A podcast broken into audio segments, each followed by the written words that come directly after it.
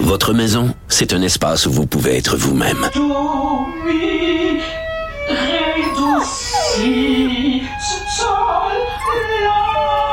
Elle mérite d'être bien protégée et vous méritez d'être bien accompagné. Trouvez la protection la mieux adaptée à votre maison avec Desjardins Assurance et obtenez une soumission en quelques clics sur desjardins.com.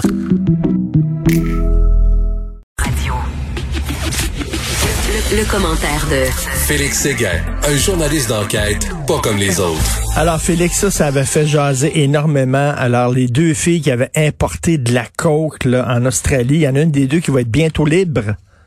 Oui, Isabelle Lagacé qui avait euh, camouflé 35 kilos dans sa euh, valise et après, euh, au terme d'une croisière autour du monde, là, lorsqu'elle est arrivée en Australie en 2016, pourrait bientôt rentrer au pays. voici comment ça va se passer. Alors, d'abord, elle a été, elle, condamnée à une peine assez importante de pénitencier, là, parce que elle devait sortir en 2024. D'accord? Donc ça, c'est sa peine à laquelle elle a été condamnée en 2017. Bon, maintenant, elle va bénéficier d'une libération conditionnelle, ce qui fait en sorte qu'elle sera remise aux, euh, aux, autorités australiennes qui, elles, vont décider, selon toute vraisemblance, de la déporter dans son pays d'origine, le Canada. Alors, très bientôt, on pourrait la voir passer euh, la guérite de l'aéroport Montréal-Trudeau pour aller faire quoi? une quarantaine, évidemment. Ben oui. en son pays d'origine. On se rappelle que euh, Isabelle Lagacé fait partie de ce duo de Québécoises qui ont documenté une croisière autour du monde euh, sur les réseaux sociaux, Instagram notamment, en prenant des photos de leur vie de rêve dans les endroits les plus paradisiaques de la planète, mais en fait, elles étaient des mules payées par une organisation criminelle liée à la PEG euh, je pourrais dire maghrébine, entre autres, de Montréal, euh, pour transporter de la coke en Australie, là où ça vaut euh, parfois quatre fois le prix de la coke ici. Et qu'est-ce qui arrive avec l'autre? Ben, l'autre, elle a été condamnée après euh, Mélina Roberge, qui est sa comparse. Là. Elle va attendre donc quelques mois de plus parce qu'elle a été condamnée à une peine similaire quelques mois après. Alors voilà. Moi, moi, il me semble que si euh, si je faisais du trafic de coke, il me semble que je mettrais 35 35 kilos dans ma valise comme ça en dessous des serviettes, puis j'arrêterais pas de faire des selfies tout le long de mon voyage. Il me semble que c'est ça que je ferais. Mon Dieu, mais c'est pas ça qui les a, c'est pas ça qui les a. Euh, qui les a fait euh, se faire prendre. Hein, ah non. Auto, non, non, non, c'est que l'opération avait été très mal planifiée euh, depuis le début. Euh, rappelle-toi d'une chose, cette, cette croisière-là, quand elle a commencé, elle a commencé en au Royaume-Uni, d'accord, la croisière autour du monde, et les deux jeunes filles se sont embarquées au point A de la croisière. Tu sais, moi, j'ai jamais fait de croisière là, mais il semble que tu puisses embarquer à n'importe quelle étape ou presque du processus quand il y a des chambres de libre sur le bateau. Mais il y a toujours bien un point de départ. Ce point de départ-là était au Royaume-Uni.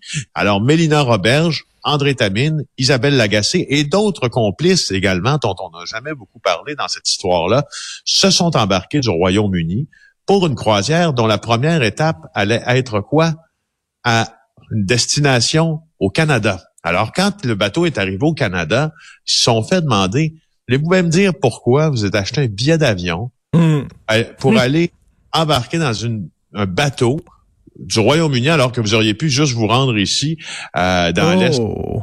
à Halifax ou euh, quoi d'autre pour embarquer à la première escale. C'est ça qui leur a mis la puce à l'oreille. Ben, à partir de ce moment-là, mon cher, euh, là, dans tous les pays du Commonwealth, entre autres, là où elle s'arrêtait pendant la croisière et dans les pays qui, a une entente de, de, collaboration avec les autorités canadiennes, on a émis un avis de guet.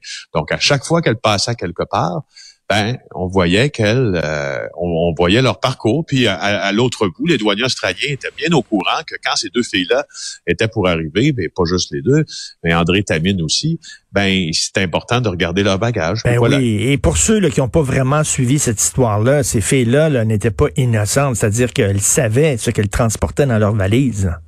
Oui, oui, non, non, c'était des mules qui étaient payées pour le faire. Ben faisait partie du paiement d'ailleurs et elle le faisait en toute, faisait en toute connaissance de cause. Ça me fait penser, tu sais, les, les, c'était qui les femmes à la valise rouge? les sœurs Lévesque, qui avaient Les été sœurs Lévesque. Claude F. Archambault, euh, l'avocat euh, criminaliste de Montréal, qui n'est plus avocat, je pense, euh, parce que les sœurs Lévesque étaient revenues d'Italie, hein, avec des valises rouges dans Ben lesquelles avait plein de drogue. euh, et euh, et euh, voilà, cette affaire-là avait fait les manchettes pendant des années. Même c'est drôle qu'on se souvient encore de cette affaire-là au Québec, les sœurs Lévesque, c'est très Ah. connu. Écoute, j'ai j'ai très hâte que tu me parles de ça ce soir, euh, des jeunes accros au Viagra. Je dis souvent que les jeunes sont mous, mais je ne savais pas à quel point ils étaient mous. Bon, ben alors, beau jeu de mots, je, mais je considère qu'il est fait. Tu vas, tu, tu viens de bien servir mon sujet parce que moi, je vais être, euh, je suis dédouané maintenant d'en faire parce que tu as fait le premier jeu de mots. Alors, j'ai plus besoin d'en faire pour te parler du Viagra. Hey, Richard, ça fait 25 ans. euh, Quand même, hein? Un quart de siècle que Pfizer a commercialisé euh, cette fameuse pilule miracle. C'est quand même là. Euh, et rappelle-toi, euh, le, le, le Viagra, ben, euh, se voulait à l'époque et se veut toujours d'ailleurs comme d'autres molécules là, qui fait partie des grands médicaments pour contrer la dysfonction érectile, euh, se voulait, disons, une manière pour l'homme de s'épanouir dans sa santé sexuelle lorsqu'il avait des dysfonctions érectiles et à quelque part, ça a bien servi des milliers d'hommes. Oui, mais il y a- il y, a- y a des madames, il y a des madames d'un certain âge qui étaient bien déçues parce qu'elles disaient, elle, elle pensait d'avoir enfin la paix rendue à un certain âge. Ouais. Mais là, le bonhomme est encore capable. Alors peut-être qu'on peut pas en dire au- autant pour certaines femmes, mais ça a sûrement contribué aussi à, l'épanouissement de certaines femmes. Quoi qu'il en soit, ce soir, on va vous parler de ce qui est contraire à l'épanouissement, parce qu'il n'est plus, plus juste une question d'épanouissement sexuel, ce fameux Viagra. Il y a, le Québec est vraiment inondé par de faux comprimés, entre autres, de Viagra et de sa molécule. Et cette euh, molécule est consommée beaucoup par les jeunes et les spécialistes nous disent même qu'il s'agit d'un fléau. Pourquoi? Parce que, tu vois, tout est une question, tu sais, euh, quand, quand tu regardes euh, probablement des enfants, moi je regarde des miens, je vois que mes filles, même si elles ont en bas de 10 ans, là, elles sont déjà, on leur renvoie déjà les images dans les films qu'elles regardent, soit sur Netflix ou ailleurs, dans ce, ce qu'elles regardent sur Internet, de la performance à tout prix, de la beauté. Et là, bon, ben bientôt, elles seront exposées aussi à la à, toutes les questions de performance dans l'acte sexuel. Hein? Euh, c'est dis- es-tu en train de me dire qu'il y a des jeunes hommes qui ont déjà l'angoisse de la performance puis qui se sentent obligés de prendre la petite pilule bleue pour impressionner leur, leur partenaire? exactement ce Ben, que Oui, ce que les sexologues nous disent, c'est que ces images que l'on nous renvoie, par le touchement d'ailleurs euh, des caméras des studios de, de, de, porno et etc., c'est celle-là, c'est celle de quelqu'un qui, qui a une très bonne érection, très longue, Ben. qui est très performant. Puis là, ben tu, euh, tu es en train en, en ce moment-là de jouer dans la tête des gens, tu vois? Et, et- et c'est ça. Donc c'est c'est le gros problème présentement. Et on, on va t'expliquer ça ce soir. Puis on va sur- surtout t'expliquer que ces jeunes-là, entre autres ceux qui décident de prendre euh, du Viagra, il y en a qui c'est une simple question de performance, et il y en a d'autres qui, qui le prennent en concomitance avec d'autres drogues. C'est-à-dire, exemple, ben, tu prends de la cocaïne au début de ta soirée. Là, ça, ça, ça aide pas du tout pour la performance sexuelle la coke. Là. Ben justement, alors quand tu seras rendu à l'acte, si, si c'est prévu ou si même si c'est fortuit, ben tu euh, prends du Viagra pour être capable, on va se dire, d'avoir une érection. Mais à 20 ans, ben, puis ça même, je veux dire, à 40, à 60 ou à 70, ce mélange-là peut être extrêmement dangereux. On parle de priapisme, euh, d'érection qui peut prolonger, qui peuvent nous amener directement euh, aux salles d'urgence. Là, Ben oui, Alors, écoute, t'es- c'est c'est Michel Barrette dans un de ses monologues, il disait quand t'es jeune, tu bandes au vent. T'as pas besoin. Puis si tu prends du Viagra, ben, écoute, en plus d'être jeune, tu fends en deux comme un arbre. Voyons donc, ça n'a pas de sens qu'ils prennent ça. En tout cas, j'avais regardé ça, c'est assez, Oui. euh, c'est assez, Oui. euh, tu sais, ils regardent des, ils regardent la porno régulièrement, puis les autres, ils veulent être performants comme les messieurs qu'ils voient dans leurs films. Faudrait leur dire que c'est du cinéma, là.